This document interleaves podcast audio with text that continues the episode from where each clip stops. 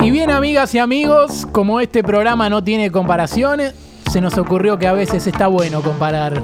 Porque ahora cualquiera hace comparaciones con cualquier cosa y la mayoría de las veces son insólitas, desacertadas o desubicadas. Como no quisimos ser menos, nos sumamos a la moda.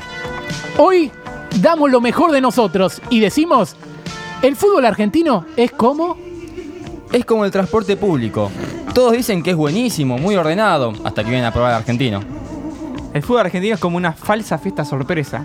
Empezás a sospechar y sacás tus propias conclusiones. Pensás que tal puede estar arreglando algo, pensás que este o el otro conspiran. Te parece todo muy raro.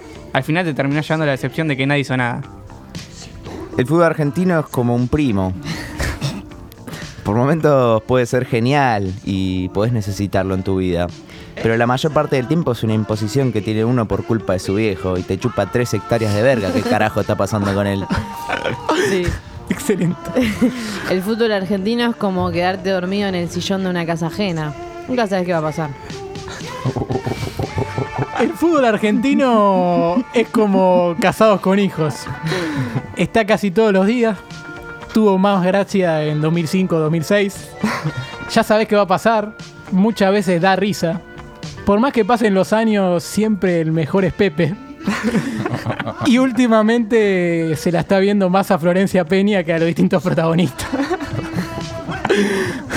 ¿Qué pasó? ¿Te pareció una falta de respeto hacia nuestro querido fútbol? ¿Te parece que es único e incomparable?